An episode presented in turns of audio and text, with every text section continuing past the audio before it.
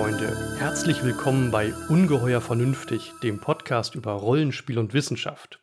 Wir, das sind Katrin und Björn, und wir sind zurück, zurück mit dem zweiten Teil unserer Doppelfolge über Monster in Mittelerde, Tolkiens Ungeheuer. Lang haben wir gebraucht, lang hat's gedauert, aber wir freuen uns jetzt wieder hier zu sitzen und mit euch tatsächlich endlich über die Ungeheuer zu plaudern. Denn im letzten Teil ging es ja eher so um die mythologischen, philosophischen und religiösen Hintergründe von Tolkiens Welt, die notwendig sind, um zu verstehen, wo da die Ungeheuer genau angesiedelt sind und welche Funktion sie haben. Und heute wollen wir halt saftig und konkret einsteigen mit den richtigen Monstern. Ja, genau. Und danach schauen wir uns auch natürlich ein paar Rollenspiele an, die was mit Tolkiens Welt zu tun haben und auch die Monster da. Und wir haben uns da auf sechs Gruppen von Monstern konzentriert, sechs Monstertypen, die wir ein bisschen genauer beleuchten wollen, weil die eben ganz spannend sind und auch einen sehr unterschiedlichen Ursprung haben und auch sehr unterschiedliche Rollen in Tolkiens Welt spielen. Und so dachten wir, können wir so ein bisschen beleuchten, was Tolkien über Monster denkt und wie er Monster in seiner Welt einsetzt. Und die erste Gruppe, über die wir sprechen wollen, der erste Monstertyp, sind die Orks oder auch Goblins oder Urukai. Und die Orks sind ja eigentlich omnipräsent bei Tolkien, also wer die Filme kennt oder wer die Bücher gelesen hat, der weiß, da wimmelt es von Orks, die da durch Rohan und äh, Gondor rasen und auf den Schlachtfeldern präsent sind. Äh, die kommen eigentlich überall vor. Und interessant ist halt bei den Orks gleich schon der Ursprung. Also die Orks tauchen erstmals, wie im Silmarillion berichtet wird, im ersten Zeitalter auf und sind tatsächlich entstanden dadurch, dass Melkor, also Morgoth, frühe Elben in Mittelerde entführt hat und durch seine dunkle Macht unter Folter zu den ersten Orks geformt, umgestaltet hat. Das heißt, die Orks sind also keine eigene Schöpfung Melkors, sondern eine Korruption einer bereits geschaffenen Art, korrumpierte Elben. Und das stimmt eigentlich sehr gut zusammen mit diesem Grundgedanken von Tolkien, den wir in der letzten Folge erläutert haben, dass eben nur Eru Ilúvatar fähig ist, genuin schöpferisch tätig zu sein und eigenes Leben zu erschaffen. Die Bösen, also in dem Fall Morgoth, tatsächlich nur fähig ist, geschaffenes Leben zu korrumpieren und zu verderben. Und das tut er halt im Fall der Orks. Ja, das ist auch im Silmarillion das große Verbrechen Oh ja. eigentlich, was da geschehen ist in den Anfängen. Und so ein bisschen über den Kontext. Also, das ist ganz interessant zu lesen. Das ist relativ am Anfang des Silmarillions. Da geht es darum, dass Orome, einer der Valar, sich den Quendi, also den, den Elben, die dort gerade erwacht sind, zuwendet und die er eigentlich für sich gewinnen will und sich den annähern will. Aber es wird vermutet, dass Morgoth schon vor Mhm. ihm die Quendi entdeckt hat und quasi dann Misstrauen schon gesät hat und da so eine Angst bei den Quendi schon ganz Ja, eben zu Beginn ansetzt, dass sie denken, Oromir wäre eigentlich Ach der so. eigentliche Bösewicht und sie müssten vor so. dem Angst haben. Also es wird quasi so eine falsche Geschichte ja den. Quendi erzählt. Sehr geschickt, Man ja. weiß es nicht genau, es liegt ja alles äh, Oh in der Vorzeit so.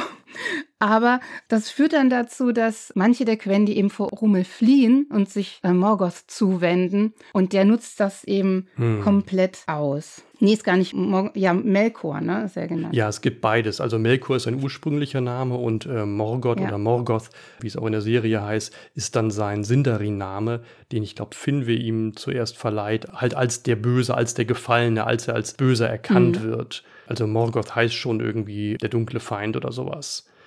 Orome ist, glaube ich, dieser Reiter Valar, ne? Dieser Ja, genau, das ist ein Jäger. hm, Jäger. Und wenn man sich das so anschaut, der jagt auch die Kreaturen Melkors und das erinnert in der Beschreibung ein bisschen an die wilde Jagd, die wir Ach, schon stimmt. hatten. Also, dass der Orome einmal der gute Jäger ist, der die Bösewichte vertreibt, aber gleichzeitig Melkor so tut, als wäre er ein Jäger, der die Elben Ach jagt. so. Also die Quendi jagt. Der Jäger ist da quasi eine ambivalente Gestalt in dem Bewusstsein der Elben. hm. In Wahrheit ist er natürlich gut, Ja, ja. aber Das ist ja, das das ist eine interessante Parallele, ja, ja. Also über die wilde Jagd haben wir in Folge 9 über Wintergeister gesprochen. Da könnt ihr gerne noch mal reinhören. Das ist ja interessant, dass er da aus der altnordischen Folklore und Mythologie geklaut Mhm. hat. Und Melkor hat sogar den Trick, dass er sich selber als Jäger verkleidet Mhm. und dann quasi so als so der böse Doppelgänger Ach, Wahnsinn. ist. Also das macht er auch. Also das kann man auch schon richtig schöne Szenen sich vorstellen. Wirklich, wirklich. Sehr raffiniert, ja. Ja, und in den folgenden Jahrtausenden vermehren sich also die Orks und bilden den Hauptteil von Morgoths und später halt von Saurons Armee, also das Fußvolk, die Infanterie sozusagen. Und im zweiten Zeitalter führt Sauron dann eben mit den Orks auch weiterhin Kriege gegen Elben, Menschen und Zwerge. Interessant ist dann, im dritten Zeitalter tauchen die Orks natürlich wieder auf, dann besonders beschrieben eben im Hobbit und im Herrn der Ringe. Und da ist es zuerst ein bisschen anders, weil ja der Hobbit zuerst gar nicht Teil des Legendariums, Teil der Mythologie von Mittelerde war und die Orks oder Goblins, wie sie da heißen, noch ein bisschen unverbunden stehen, halt noch nicht in die Mythologie, die im Silmarillion, in den Entwürfen, die dann später als Silmarillion veröffentlicht wurden, integriert sind. Also noch unabhängig davon stehen.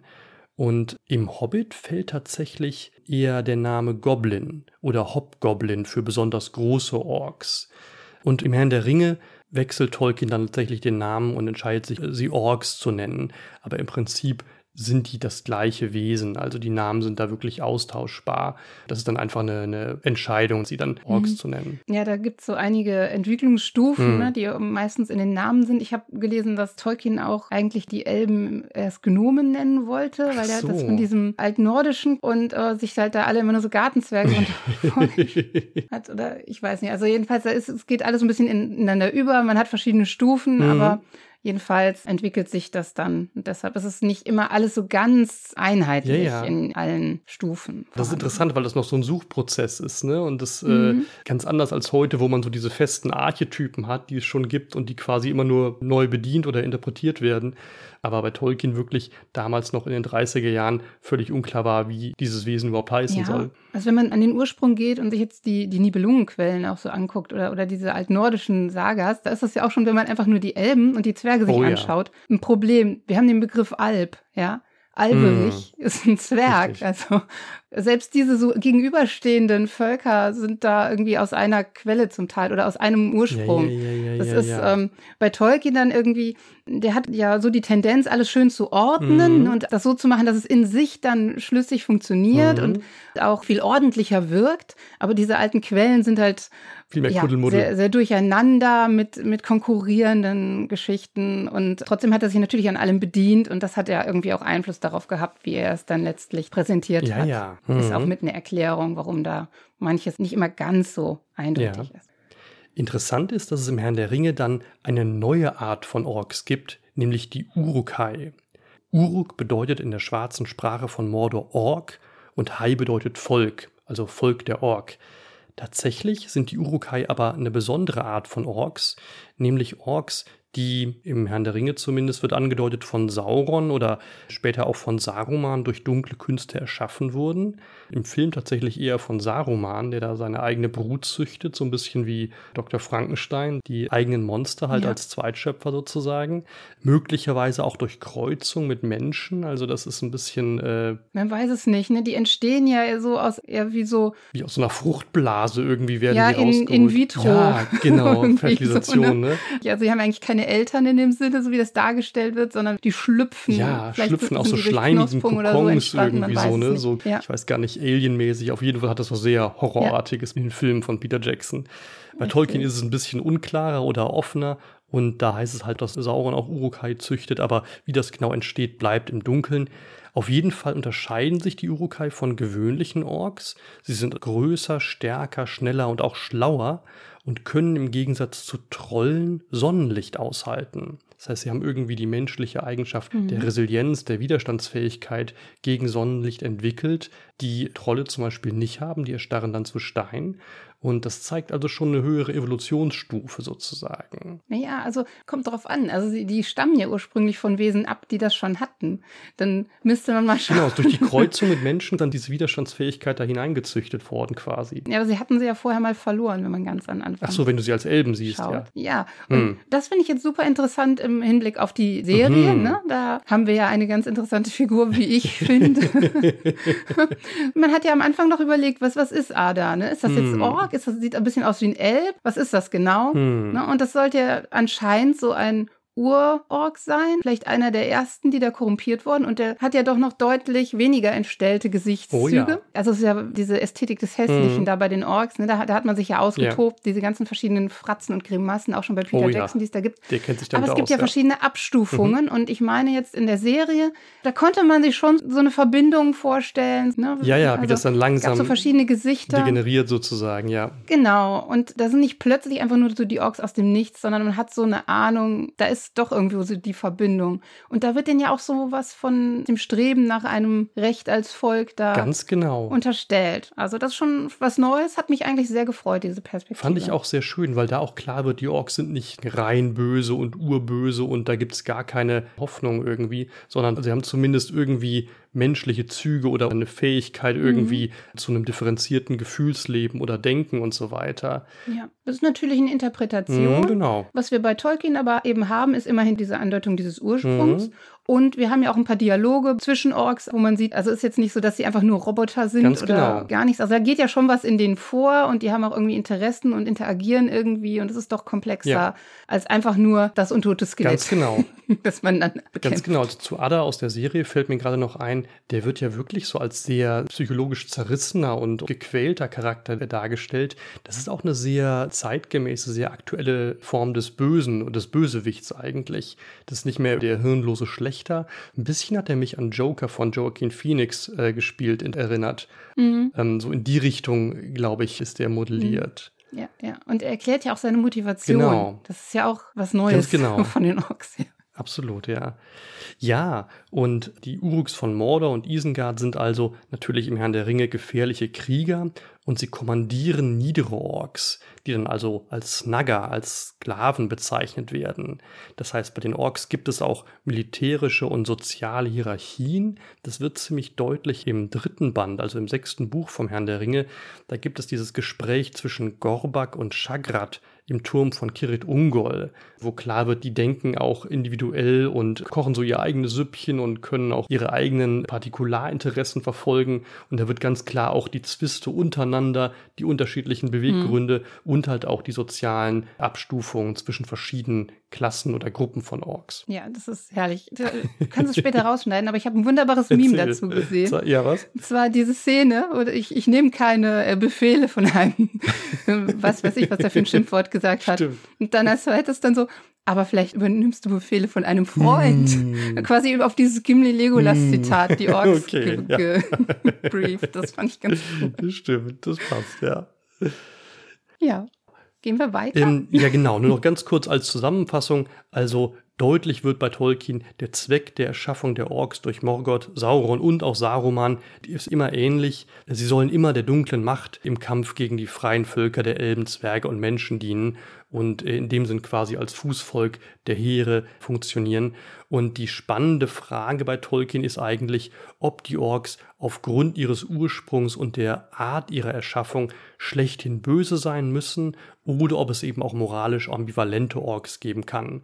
Und das mhm. ist eigentlich so ein bisschen eine Frage, die wir auch in der letzten Folge schon aufgeworfen haben. Da hast du ja sehr schön gesagt, dass, wo wir, wo wir es vom Menschenbild und vom Geschichtsverständnis hatten, dass also in der christlichen Anthropologie bei Augustin der Mensch als wesentlich böse beschrieben wird. Und da hast du ja gesagt, so, hey, da hat Tolkien ein optimistisches, selbst die Orks sind bei Tolkien äh, besser, ja, da ist doch ein Funken, ein Funken des ja, Guten ja. darin.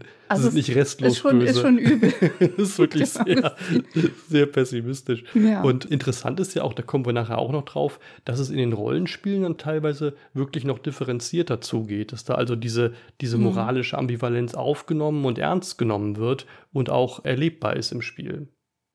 Ja. Und im Silmarillion haben wir immerhin hier, Zitat Anfang, und tief in ihren dunklen Herzen hassten die Orks den Meister, dem sie in Furcht dienten und der sie zu solchem Elend geschaffen. Oh ja, das ist also, schon sehr deutlich. Sie ähm, folgen ihm nicht aus Überzeugung. Mhm. Das ist schon sehr klar, ja. Ja, dann würde ich sagen, das war erstmal genug zu den Orks. Wir kommen bei den Spielen später nochmal kurz mhm. Aber weiter jetzt zu den Spinnen. Hm. Genau. Spinnen gibt es jetzt nicht so ständig bei Tolkien wie die Orks, nicht ganz so omnipräsent. Aber immerhin haben wir schon einmal im Silmarillion Ungoliant. Mhm. Und das ist sehr interessant, weil es eben nicht so eine Figur ist, die dann zum Krieg geschaffen ist als niederer Diener, ja. sondern das ist eine Figur, die schon ganz früh eingeführt ist und eigene Interessen mhm. hat. Und auch sehr mächtig oh, ist. Ja und ja auch so als Gegenspieler ein bisschen ja. und teilweise Allianz ja, zu, ja. zu Melkor fungiert. Sie ist ja am Anfang ganz unabhängig. Genau, die besteht irgendwie schon da, keiner weiß, wo die hergekommen ist. Sie ist angeblich aus der Dunkelheit, die Arda umgibt, herabgestiegen, um halt ihren eigenen Gelüsten zu frönen und, wie es heißt, ihre eigene Leere zu füllen oder zu füttern. To feed her emptiness auf Englisch. Und dann nimmt sie die Gestalt einer gewaltigen Spinne an. Also das ist auch wichtig. Spinne ist gar nicht ihre ursprüngliche Gestalt. Also sie ist anscheinend ein körperloses Wesen, ein Geistwesen und nimmt die Gestalt einer riesigen Spinne an und haust dann zwischen den Bergen von Valinor. Dort saugt sie das Licht auf und spinnt es zu glimmenden Netzen aus Dunkelheit. Also da ist diese Licht-Dunkel, Licht-Schatten-Metaphorik sehr stark. Das ist auch so seltsam, ne, dass sie das Licht einerseits selber nicht erträgt. Ja. Also ne, sie, sie verbirgt sich einerseits vor dem mhm. Licht, aber andererseits nimmt sie das auf quasi auch als Nahrung und wandelt das dann in Dunkelheit um ja, genau. irgendwie. Also ganz genau, wie das funktioniert.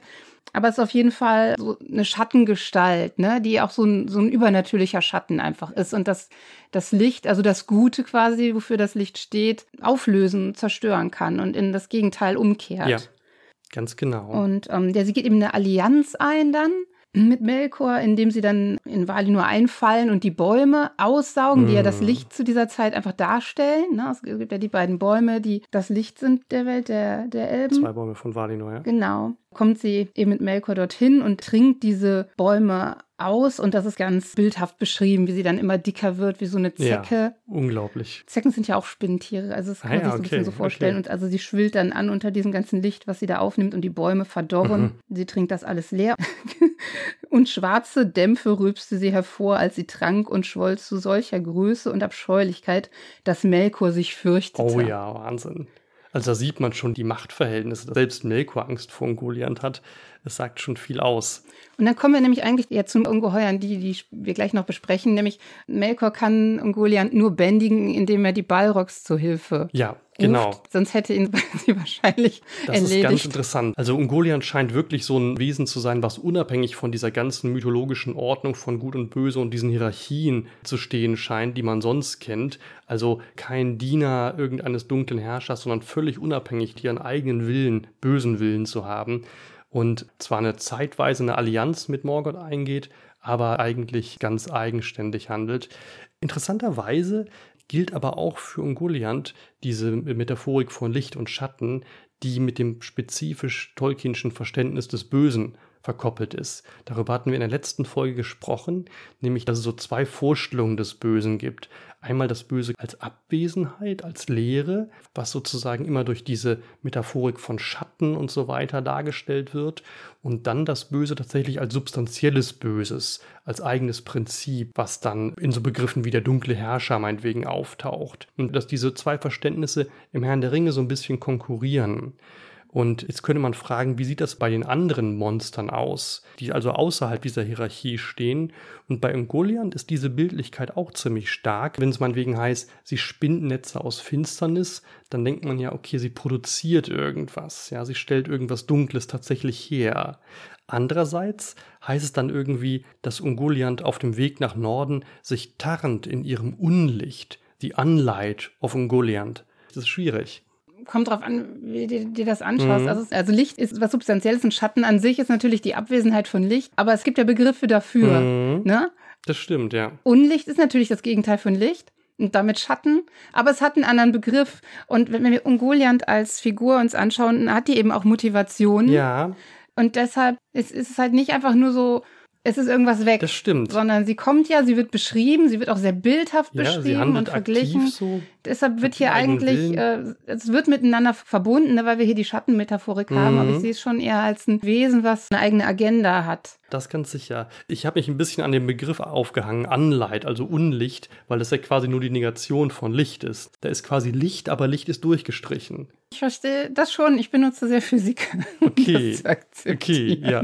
Also das Unlight wäre für mich eher noch so die Dunkelheit hinter dem Stein, auf die das Licht nicht hinfällt. Also sicher, sicher ambivalent und sehr suggestiv. Also was ich auf jeden Fall interessant finde, ist, also wenn wir jetzt mal mit den Spinnen ein bisschen weiterkommen. Mhm. Ähm, also Ungoliant ist halt einfach auch super, weil die verschwindet dann irgendwann, ne? Mhm. Die, die verkriecht sich im Süden. Das heißt, sie könnte ja in jeder Zeit eigentlich wieder beleben, weil niemand weiß. Also man sagt, sie hat sich selber aufgefressen, aber es war so keiner dabei. Ja, Und wenn ihr mal genau. so den Mega-Endgegner braucht, könnt ihr die jederzeit ziehen. Weil es gibt halt nicht die eindeutige Quelle, dass sie nicht ja, mehr da genau. ist. Der Ursprung und das Ende liegen im Dunkeln. Du hattest gerade schon von Balrog gesprochen. Also, nachdem Ungoliant und Melkor gemeinsam die zwei Bäume von Valinor gefällt und Ungoliant das Licht getrunken haben, schauen sie noch bei Finwë vorbei, töten ihn und stehlen die Silmaril, die also das restliche Licht besitzen. Und dann werden sie von den Valar verfolgt. Da ist es wieder interessant. Ungoliant verhüllt die beiden wieder in eine Wolke, eine Glocke aus Dunkelheit, die selbst die Valar nicht durchschauen können. Die Valar verheddern sich also auch in Ungoliants Netzen und auf diese Weise entkommen sie dann also aus Valinor, kommen über die Helcaraxe nach Mittelerde und da kommt es also dann zum Zwist, zur Entzweiung zwischen den beiden. Melkor schenkt Ungoliant ein paar gestohlene Juwelen, hält aber die Silmaril ganz bewusst zurück, weil sie ihm zu schön, zu funkeln, zu hell erscheinen. Ungoliant bemerkt das natürlich, spinnt Melkor daraufhin in ihre Netze ein. Melkor ist dann tatsächlich verzweifelt und in seiner Verzweiflung schreit er und sein Schrei ruft also geflügelte Balrog, seine Diener herbei, die Ungoliant unter feurigen Peitschenhieben vertreiben. Und Ungoliant flieht dann zu den Bergen des Schreckens im Osten, also im zentralen Beleriand, und dort bringt sie eben ihre Brut hervor, mit der sie sich dann im südlichen Tal niederlässt. Ja, außer Spinnen meiden dann also alle Wesen die Region, in der Leben und Licht und alles erwürgt, erdrosselt werden und dann, wie du sagtest, verschwindet Ungoliant irgendwann in den vergessenen Süden der Welt, aber man weiß nicht genau, ob sie noch lebt oder sich tatsächlich selber aus Hunger verzehrt hat. In diesem Zwist wird auch klar irgendwie die unterschiedliche Agenda von ähm, Melkor und Ungoliant, Mhm. weil ähm, Melkor eben die Welt beherrschen will und Ungoliant will sie eigentlich nur auffressen. also wirft er ihr jedenfalls ja, vor. ja, ja, ja, stimmt, ne? Ja, sie ist auf jeden Fall anarchischer. Sie hat nicht so einen militärischen, imperialen Anspruch. Ne? Sie denkt nicht in so Machtkategorien. Hm. Ich finde, ich find, sie hat noch was Animalischeres. Sie ist nicht so strategisch irgendwie. Ja, das ist ja die Gier, ne? So eine personifizierte ja, Gier. sehr, sehr.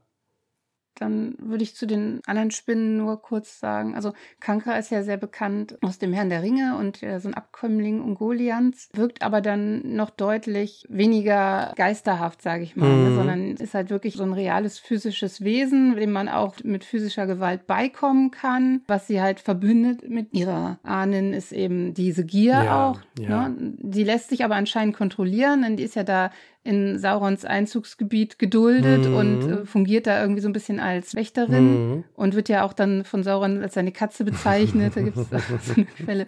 Also ja, Tolkien mochte ja keine Katzen Und auch keine deshalb Spinnen, ja. ist die Spinne eine Katze. Passt. Und Spinnen mochte er auch nicht, genau, und dann passt er das für ihn ja, zusammen. genau. Also ansonsten ist die eben auch einfach gierig, gruselig und wird auch eklig beschrieben. Aber es Genau. ist mehr schon wieder Tier. Ja, finde ich auch. Äh, Finde ich auch, ja. Geist. Sie haust in den Schattenbergen bei Kirit Ungol da an der Grenze zu Mordor.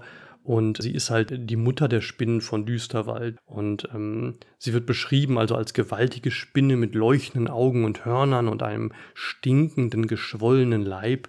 Ein böses Ding in Spinnengestalt, wie es heißt. Da wird so ein bisschen angedeutet, dass es nicht ihre wahre Gestalt ist, aber ich sehe es Mhm. auch wie du, dass sie deutlich körperlicher und konkreter erscheint Ja. als Ungoliant. Das ist auch interessant, weil es zwischen Kankra und Sauron so eine ähnliche Beziehung gibt wie zwischen Ungoliant und Melkor. Dass also Kankra ja da in den Schattenbergen am Rande von Mordor haust und ihre Präsenz irgendwie okay ist für Sauron, da sie eine abschreckende Wirkung hat auf Feinde und auch als Wächterin fungiert und die paar Orks, die er dann ab und zu mal vertilgt, die kann er halt entbehren, auch wenn das eigentlich die zu seiner Armee, zu seinem Fußvolk gehören.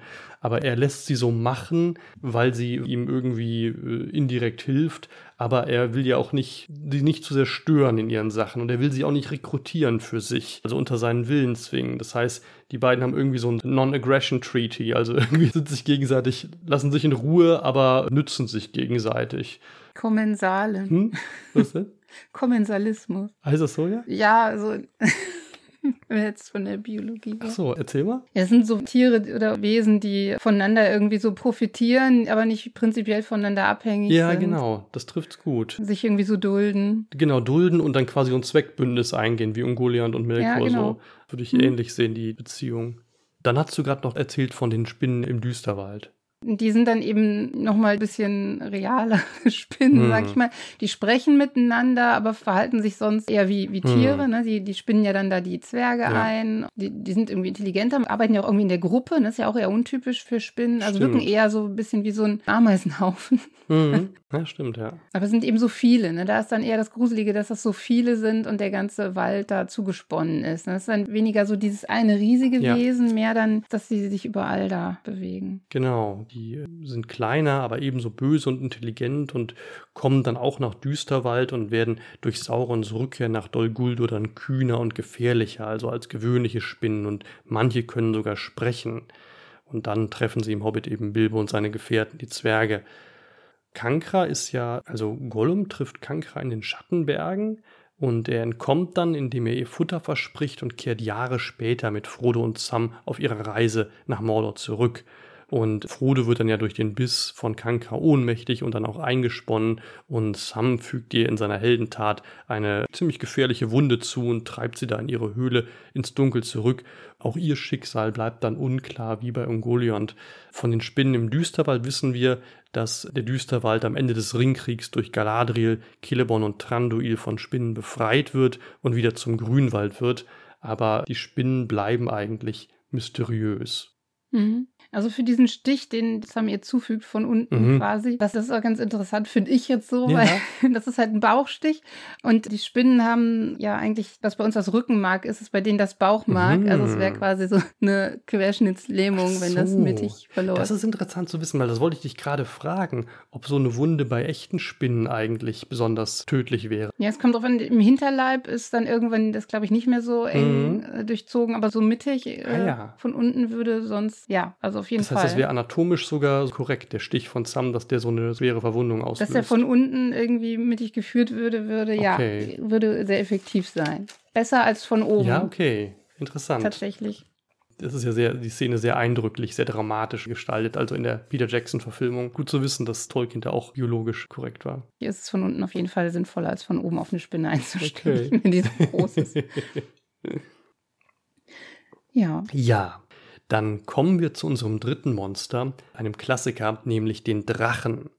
Die Drachen sind natürlich bei Tolkien, der sich also mit altnordischer Mythologie beschäftigt hat und mit Vorzeitsagas natürlich sehr präsent.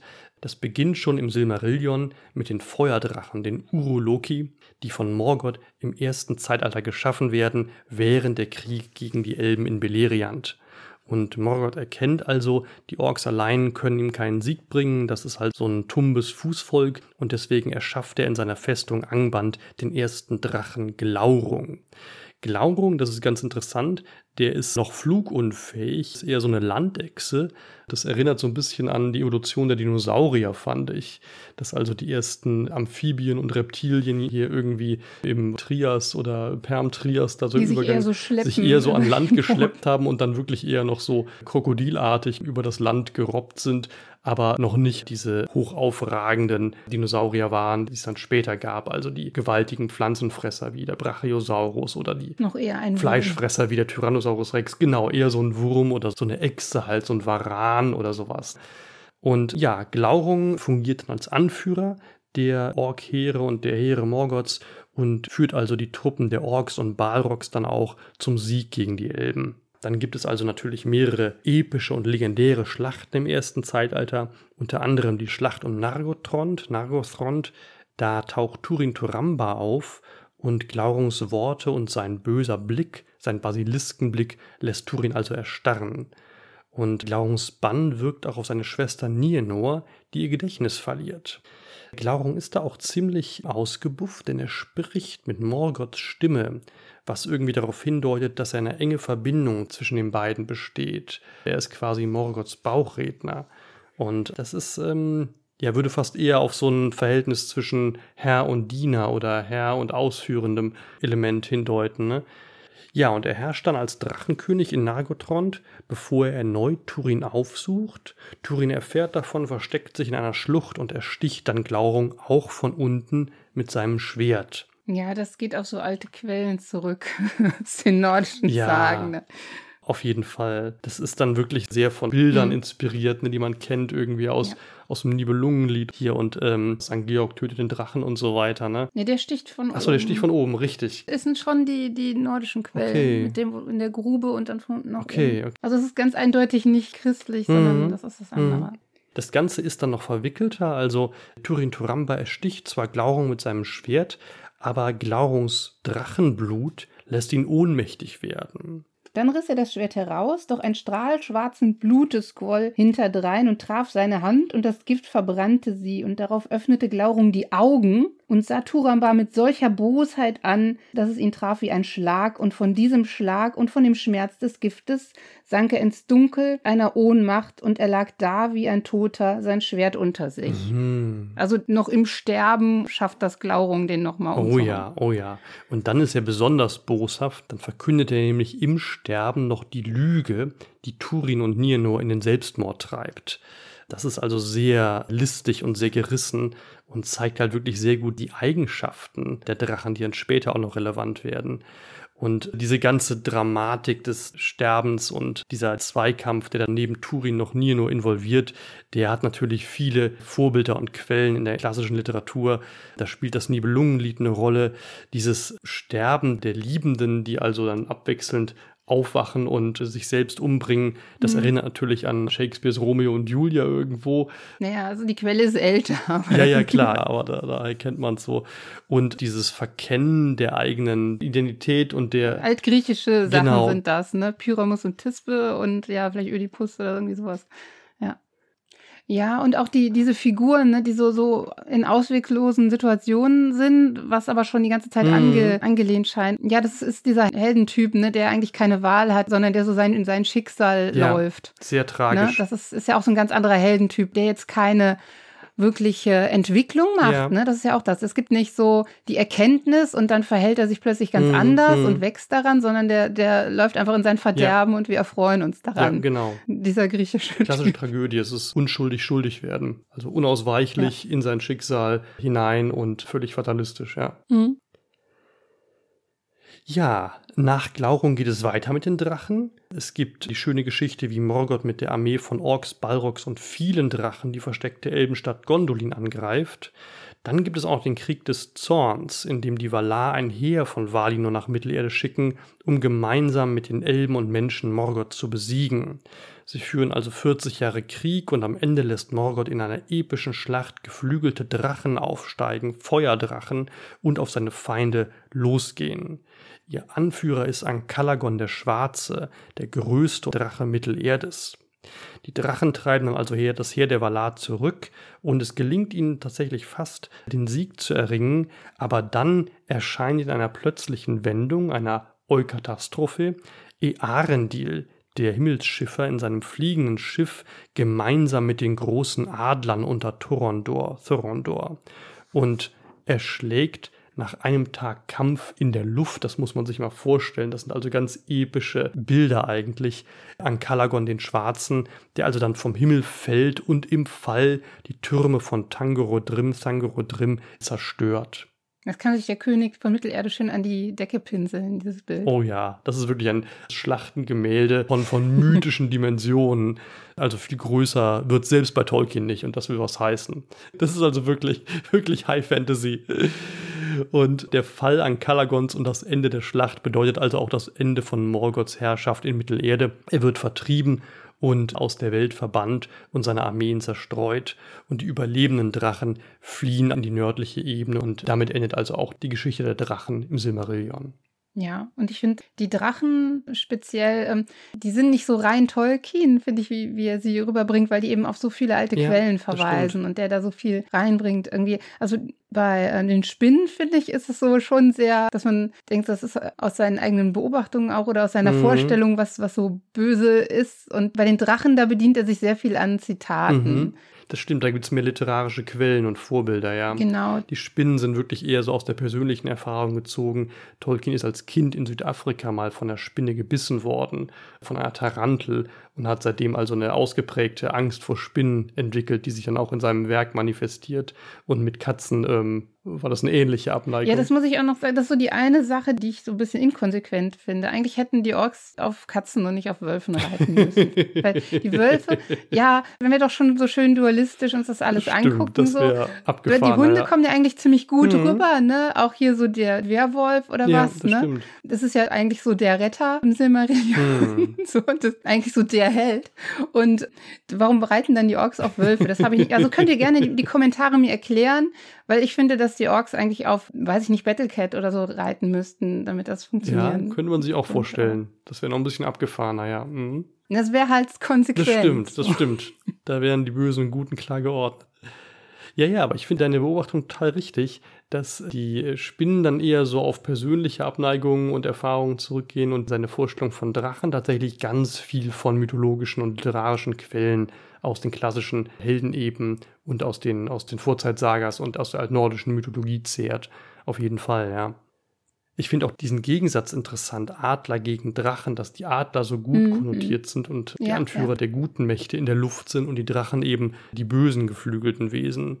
Also dieser Konflikt gefiederte Vögel ne, gegen Echsen Mhm. sozusagen. Das Ja. ist schön, dass sich gut gegen böse auch bei den Luftwesen so, so Ja, klar das ist dann auch scheidet. genau sortiert, richtig.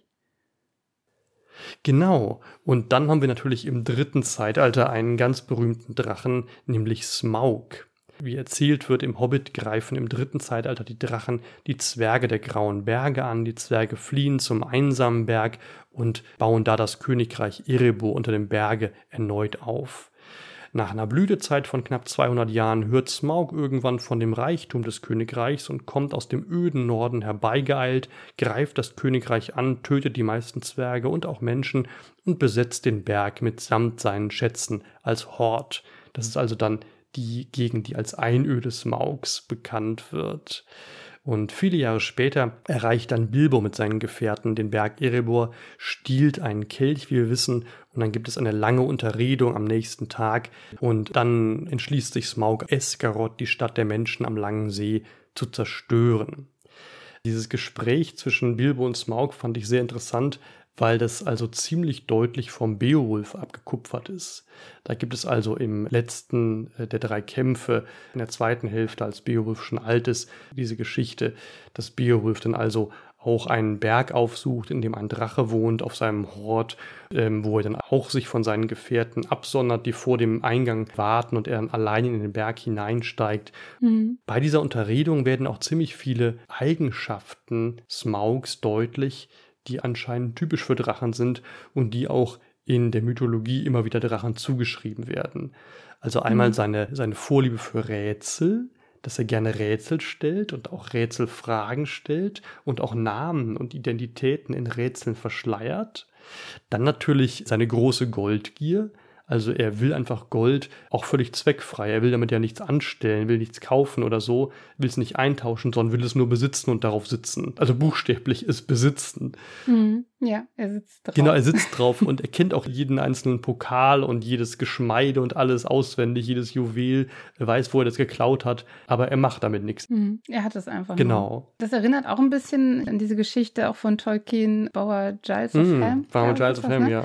Der muss sich ja auch mit einem Drachen rumschlagen. Das Ganze ist halt viel ironischer und lustiger Ah ja, so. mhm. Aber der geht dann eben auch letztlich zu dem Drachenhort. Und da wird dann auch so ein bisschen so die Perspektive des Drachen deutlich, dass der Drache halt Okay. auch irgendwie Stress hat, weil die anderen Drachen sind noch größer und haben ihn vertrieben und der muss auch Gold haben, weil, weil ein Drache muss ja auch sehen, wo er bleibt mm. und so ein Standing haben und so. Also so, irgendwie, dass da so die Drachenpolitik auch noch so ein bisschen eine Rolle spielt. Das ist sehr cool. Und diese Lügen oder diese Rätsel, in denen Drachen sprechen, das ist halt auch in der altnordischen Mythologie halt ah, groß. Ja. Ne? Und auch nicht immer nur im Bösen. Also wir haben natürlich im Nibelungenlied selber den Drachen, der dann da irgendwelche bösen Sachen von sich gibt, in der Version, die am bekanntesten ist. Aber in den älteren Quellen ist es auch so, dass der Drache im Tod auch irgendwelche Prophezeiungen ausspricht, mhm. die dann auch eine Relevanz haben. Ne? Also dass der dann auch quasi seine Weisheit teilt. Ah, ja. Und das ist nicht alles Lüge, es ist nur verrätselt. Ne? Ah, ja. Mit diesen, äh, auch alles natürlich schön in Reimen, also in Stabungen mhm, geschrieben. Mhm. Ne? Und das erinnert mich wieder mehr an diesen goldenen Drachen der Weisheit. Also der ah, Drache ja. kann beide Teile haben. Ne? Der kann halt äh, Lügen verbreiten, aber der kann auch große Weisheit anscheinend mit einem teilen. Ah, das ja. sind so die beiden. Wo kommt der goldene Drache der Teile Weisheit des Drachen her? irgendwie. Das ist Jim Knopf. Okay. Mhm. Da ist ja auch der Drache erst böse mhm. und im Tod wird er dann irgendwie gut. Und das ist auch so ein Bezug. Aber es ist ein anderer Autor jetzt. Das ja, okay. Aber du meinst auch, dass in der europäischen Mythologie die Drachen so ambivalent sind, also Weisheit verkünden ja. können, mhm. aber eben auch diese bösen, listigen und betrügerischen Drachen sein können. Ja, ja, oder beides auch in ja. einem tatsächlich. Mhm, okay. Hier fällt mir gerade ein, bei DSA meinetwegen sind die Drachen ja grundsätzlich eher gut konnotiert. Ne? Fuldigur im ehernen Schwert und so weiter ist ein weiser, gütiger Drache. Es gibt dann Pyrdakor, den goldenen, den bösen Drachen, der auch so ein Abtrünniger ist, aber eigentlich sind sehr eher weise Alte, die auch gewillt ja. sind, den Menschen zu helfen. Genau, also die, die Vorliebe für Rätsel, die Goldgier, dann natürlich die List und dann eben auch ihre große Eitelkeit. Also Smaug ist ja sehr von sich selber überzeugt und es ist ihm sehr wichtig, als prachtvoll und herrlich und mächtig zu erscheinen. Und wenn jemand darüber spöttelt oder es in Frage stellt, dann bläht er sich auf und schwingt seine, seine Schwingen und bläst den Leuten den Marsch. Also hier ähm, mhm. diese berühmte Rede im Hobbit. Ja, der sich quasi selber lobt. Genau, ganz extrem, ganz massiv, ja. Ja, die Geschichte nimmt ein dramatisches Ende. Smaug greift Esgaroth am Langen See an. Er hat zwar eine Rüstung aus Gold, weil er so lange auf seinem Hort gelegen hat, dass sich das Gold also eingeprägt hat in seinen Rumpf. Allerdings hat er eine freie Stelle. Das kennen wir irgendwoher. Ja, Siegfried. ist nicht völlig unbekannt. Und die wird ihm also auch zum Verhängnis. Er wird dann von Bart, dem Bogenschützen, mit einem schwarzen Pfeil erschossen, der natürlich genau diese Stelle dann trifft, weil er so ein Meisterschütze ist. Smaug fällt in den langen See, versinkt dort und seine Knochen bleiben als Relikt im See liegen. Der Schatz bleibt unberührt, der bleibt Loot für kommende Abenteurergenerationen. Und ja, er ist der letzte seiner Art, soweit man weiß. Es bleibt offen, ob es noch weitere Drachen in Mittelerde gibt. Und damit geht dann erstmal die Zeit der Drachen zu Ende. Mhm. Aber der Norden ist, ist kalt und weit. Oh ja, und wer, wer weiß. weiß, weiß genau.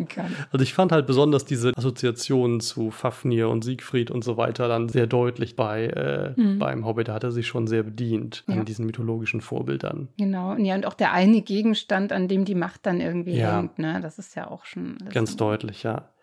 Was tatsächlich so ein bisschen offen bleibt, finde ich, ist der Grund für die Bosheit der Drachen. Also bei Tolkien wird man das jetzt einfach wieder damit erklären, dass sie halt Geschöpfe Morgoths sind, der sie als Anführer für seine Heere ja. erschaffen hat. Aber sie bleiben ja tatsächlich auch so ein bisschen eigenständig, auch aufgrund der literarischen Quellen. Ich weiß gar nicht, wie die Bosheit der Drachen in den Quellen erklärt wird. Ja, da ist es so, dass die ihren Hort eigentlich eher beschützen. Ne? Also die wollen halt nicht, dass jemand ihnen ihr Gold wegnimmt. Mhm. So ein bisschen animalisch ich weiß auch eigentlich. Nicht, ob man jetzt sagen kann, der, der Drache ist von sich aus böse, aber der Drache hat halt den ja. Hort und will den halt nicht abgeben. Und deshalb. Also ähm, wie ein Tier, was sich verteidigt, sobald man in seinen Bau eindringt oder sowas. Ja. Hm, okay. Also ja, es ist, glaube ich, auch noch in den unterschiedlichen Quellen verschieden. Ich müsste mhm. jetzt tatsächlich noch mal gucken. Ne? Die Drachen haben ja auch irgendeinen Ursprung. Wo kommen die ja. her? Aber tendenziell bei den nordischen Quellen, da gibt es ja auch andere Wesen noch wie Riesen mhm. und all sowas. Ne? Und eigentlich ist es so, dass einfach nur aus Bosheit selten was ja. gemacht wird, sondern die haben alle eine Bestimmung oder ein Ziel, was sie erreichen wollen. Okay. Entweder ihren Reichtum zu mehren oder den zu beschützen. Oder was auch ein Grund sein kann, warum es zum Konflikt kommt, ist, dass es eine Prüfung mhm. geben muss. Okay. Und jemand muss die abnehmen quasi. Das kann auch noch sein. ne? Dass der Grund ist, dass man gegen den Drachen kämpft, damit man gegen den Drachen gekämpft hat und sich ah, bewiesen okay. hat. So. Hm. Ja, ich glaube, mit heutigen psychologischen Erklärungen ist es schwierig. Also was jetzt in den Verfilmungen, mhm. meine ich, ein bisschen angeklungen hat beim Hobbit, war, dass der Drache auch so ein bisschen selber korrumpiert ist vielleicht von seinem Schatz mhm. und so das Bild eines einer herrschenden Klasse ist oder des Herrschers, der so viel Macht hat, dass er einfach die missbraucht. Mhm. Und die Botschaft ist, Macht korrumpiert oh, ja. so. Und egal wer sie hat, wird dann zum Drachen. Das ist ja dann auch mit Thorin schön gezeigt, ne, der dann eigentlich selber zum Drachen wird und mit der Stimme des Drachen ja, spricht das finde ich, haben die da halt ganz gut umgesetzt. Und letzten Endes ist der Drache einfach nur diese Gier nach Gold und Macht und Besitz. Sehr schön. Also das wäre jetzt die moderne Interpretation aus dem Film. Ja, so ist ja. das sicherlich nicht angelegt in den nee, Quellen. Nee, ist aber eine schöne Interpretation. Und die Botschaft oder der Gedanke dahinter wäre völlig im Einklang mit Tolkiens Grundauffassung, dass Macht korrumpiert und äh, absolute mhm. Macht absolut korrumpiert, was ja auch dann die zentrale Botschaft des Herrn der Ringe eigentlich ist. Mhm. Und was jetzt die Bosheit der Drachen angeht, hast du ja auch schon gesagt, dass sie tatsächlich in den Quellen eher ambivalent sind. Deswegen muss man vielleicht gar nicht so sehr danach forschen. Ich fand es nur irgendwie interessant, weil es bei Tolkien ja dann doch relativ klar irgendwie auf Morgoth zurückgeht. So. Ja, nee, also so sind halt irgendwelche Urgewalten, ne, denen man sich stellen mm. kann und bei denen es dann auch irgendwie großen Ruhm gibt und damit natürlich dann auch eine große Belohnung, ja. ne? Denn der Stärkste ist der Beste und die Schönste ist auch die Beste und wer am reichsten ist, ist auch am besten und am schönsten. So, das ist relativ einfach mhm. in, in, den alten. Ja, ja, richtig. Das ist immer so eine ganz klare Entsprechung, ne, dass das Äußere dem ja. Inneren entspricht, was ja aus moderner Sicht sehr problematisch ist. Ne? Richtig. Und deshalb sind Drachen vielleicht auch einfach böse, weil sie hässlich sind. Was ja merkwürdig ist, weil sie ja nach modernem Empfinden gar nicht dieser Ästhetik des Hässlichen entsprechen. Da würden Spinnen oder nee. so meinetwegen passen, aber Drachen sehen ja tatsächlich eher majestätisch und prächtig aus. Ja, so wie sie jetzt dargestellt sind. Ne? Aber wenn die doch eher als Gewürm und kriechend ja. dargestellt sind, dann bist du auf der das stimmt, anderen Seite. Das stimmt, halt, ja, ja. Dann ist es eher eklig und so, ja. Ja. Ja. Damit hätten wir, glaube ich, die Drachen durch. genau. Und ja, dann als nächstes habe ich die Balrogs auf der Liste. Oh ja. Und die Balrogs sind nochmal eine ganz eigene Nummer. Und zwar sind das auch Wesen, die von Melkor geschaffen wurden zum Anbeginn der Zeit. Ja, da habe ich mir auch ein schönes Zitat ausgesucht, auch ganz am Anfang vom Silmarillion. In Utumno scharte er, also Melkor, seine Dämonen um sich, jene Wesen, die sich von Anfang an schon in den Tagen seines Glanzes ihm angeschlossen hatten und fast so verrucht wie er selbst waren. Im Herzen waren sie von Feuer, doch in einem Mantel von Finsternis gehüllt. Und Entsetzen ging ihnen voraus. Sie hatten Peitschen von Flammen. Balrogs wurden sie in späteren Tagen in Mittelerde genannt. Ja, also es ist eine Mischung, das haben wir ja dann auch wieder im Herrn der Ringe von Feuer und Schatten. Mm. Ne? Und das ist dann quasi das böse Licht. Das wäre jetzt vielleicht dann das, das andere Unlicht, was du vielleicht gemeint hast. Ne? Mm. Also es ist eine Form von Licht, die aber nicht das Licht des Guten oder der Erkenntnis oder was auch immer es sein soll ist, ja, ja. sondern das ist ein böses Licht. Mhm. Genau, ein böses Licht, was aber tatsächlich brennt. Irgendwie. Ja, genau, was verbrennt, ja, was verzehrt. Also es sind halt nur diese negativen Eigenschaften des Feuers, genau. also die zerstörerische Kraft des ja. Lichts. Da finde ich jetzt tatsächlich sogar noch deutlicher, dass es eine eigene Kraft an sich ist. Ja, und ich muss sagen, mit Balrogs hatte ich eigentlich, wenn ich mir jetzt so die ganzen Tolkien-Wesen angucke, mhm immer die meisten Probleme, ah, ja. weil ich die so schlecht einsortieren kann. Weil, also andere Wesen, das sind so bekannte Fabelwesen oder es sind einfach nur vergrößerte Tiere.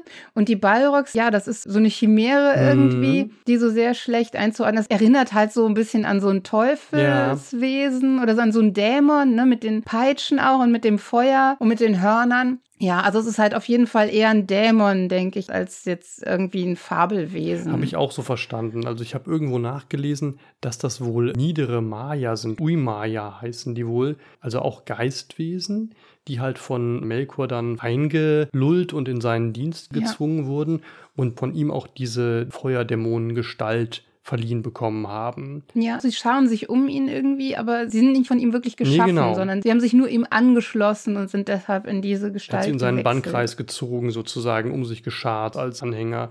Dann fungieren sie halt als seine Diener im ersten Zeitalter und verteidigen ihn auch ziemlich treu, also kommen ihm ja zu Hilfe, als Ungoliant ihm tatsächlich fast den Gar ausmacht und ihn schon eingesponnen hat und bleiben auch sonst eigentlich treue Anführer seiner Heere, ne? zusammen mit den Drachen. Mhm die dann die ganzen Schlachten bestreiten und ja, sich dann nach seinem Fall zerstreuen. Die meisten wahrscheinlich dann erschlagen oder vertrieben wurden. Mhm. Richtig erschlagen kann man sehr wahrscheinlich nicht. Ja, nur Einige von ihnen sind dann vermutlich in Mittelerde zerstreut, in die Öden geflohen und einer von ihnen hat dann ja unter den Hallen von Moria Schutz gefunden und ist dort in einen jahrtausendelangen Schlummer gefallen und wurde dann erst von gierigen, nach Gold und Mithril schürfenden Zwergen wiedererweckt und hat da angefangen, mhm. Chaos und Verderben in Khazad-dûm anzurichten. Richtig, das, äh, ja, wir freuen uns drauf. Wir freuen uns drauf. zu sehen.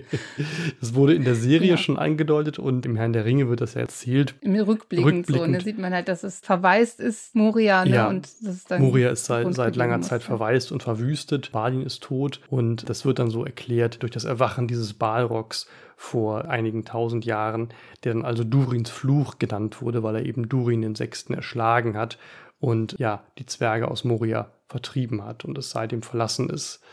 Und ähm, dann taucht der Balrog ja auch im Herrn der Ringe tatsächlich zu Gandalfs großem Schrecken auf und dann entspinnt sich halt diese auch sehr epische Schlacht auf der Brücke von Khazad-dûm, wo dann beide in den Abgrund rauschen.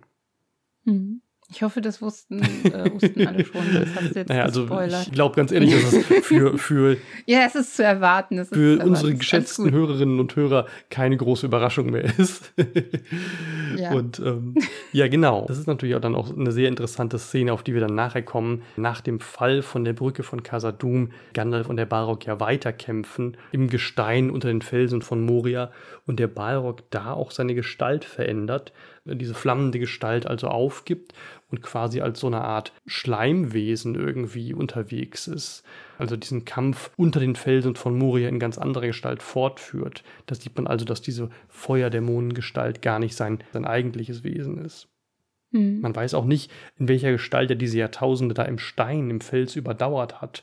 Ob er da in, in körperloser Gestalt war, das mhm. weiß man gar nicht. Ja, viel mehr weiß man über die Balrogs das dann ist offen. Also offensichtlich nicht. ist Durins Fluch, der Balrog von Moria, der letzte seiner Art überhaupt. Es ist interessant, dass diese ganzen großen Monster hauptsächlich so in der Erinnerung, in den Legenden existieren. Da gibt es Geschichten über die aus den früheren Zeitaltern. Aber wenn die jetzt noch in der Gegenwart auftauchen, dann sind das so die letzten ihrer Art, ne? Also mhm. Kankra oder Smaug oder der Balrog von Moria das hat so ein bisschen dieses Motiv, das bei Tolkien sowieso ganz stark ist, dass das Fantastische und das Mythische eigentlich in der Vergangenheit groß war und man jetzt nur noch in Legenden davon hört, Gerüchten und das nur so ausschnitthaft eingeblendet wird, ja, ja. aber die Welt selber eigentlich an Fantastischem verloren hat und sozusagen. Ja, das ist entrückt. Äh, alles, alles ist entrückt, ne? genau. Die ja. Gegenwart ist eigentlich deutlich realistischer und deutlich mehr Low Fantasy, deutlich runtergekochter. Das fand ich immer sehr stimmungsvoll, dass das oft so dieses große, erhabene, fantastische nur so fragmentarisch, nur so in Andeutungen gezeigt wird. Ja, es soll ja den Übergang eigentlich zur Realität ja, genau, bilden. Genau. Es soll ja eine Vorgeschichte ja, ja. sein. Es orientiert sich an den Vorzeitsagas und das ist ja auch so irgendwie, irgendwas wird mythisch erklärt, mhm. aber es soll halt hinüberführen auf das Jetzt. Und da ist dann eben nicht mehr so viel. Genau, genau. Überhaupt Tolkiens Welt, Arda soll ja unsere Erde im früheren Zeitalter sein. Deswegen ist die Hinführung zur Realität ganz folgerichtig. Und ich, ich finde, das kann man auch so ein bisschen immer einwenden. Ich habe immer so meine Probleme mit dem Begriff High Fantasy. Also wenn sich das auf Moral bezieht, auf Moralvorstellungen und eine klare Trennung von Gut und Böse und hehre Helden, die für das Gute streiten, die also wirklich Prinzipien haben und nicht alle korrupt sind und so, dann verstehe ich das. Ich habe das Gefühl, bei Tolkien wird High Fantasy oft auch gebraucht, um zu sagen, dass es da irgendwie tatsächlich sehr fantastisch zugeht und da Wesen vorkommen, die also äh, überhaupt nicht realistisch sind.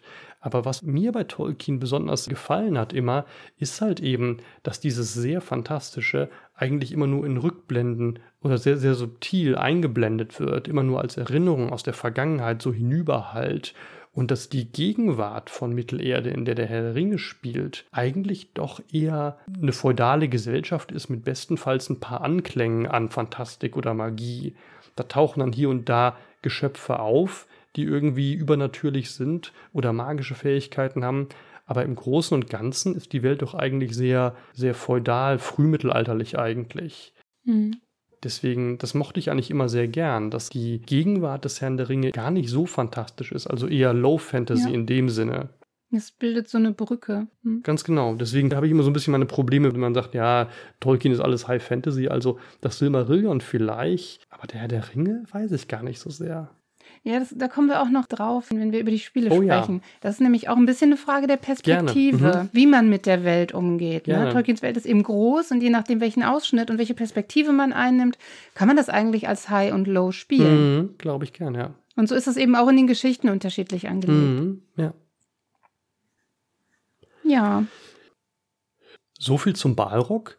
Und ja, wir haben wieder ein bisschen viel zu den einzelnen Monstern erzählt, aber das macht ja nichts, weil ich glaube, da waren schon sehr viele, ja auch wichtige Punkte drin. Und die anderen werden wir euch auch nicht vorenthalten, die kommen noch. Genau, die kommen noch. Also wir hoffen, es war interessant für euch, ihr habt was mitgenommen. Und tatsächlich haben wir so viel zu erzählen gehabt zu den Monstern, dass wir wohl noch eine dritte Folge machen werden wo es genau. um die restlichen Monstergruppen, Monstertypen geht, die wir euch noch versprochen haben. Und außerdem wollte Katrin ja noch von den Mittelerde-Rollenspielen erzählen und der Funktion, die die Monster darin haben. Genau, aber das macht auch nichts, weil ich bis dahin dann einfach immer noch mehr von diesen Spielen spiele und das noch fundierter wird. Umso besser, umso besser. Dann, genau, seid gespannt. Es geht weiter mit Monstern in Mittelerde. Freut euch aufs nächste Mal. Bleibt ungeheuer vernünftig und bis dann. Tschüss. Ciao.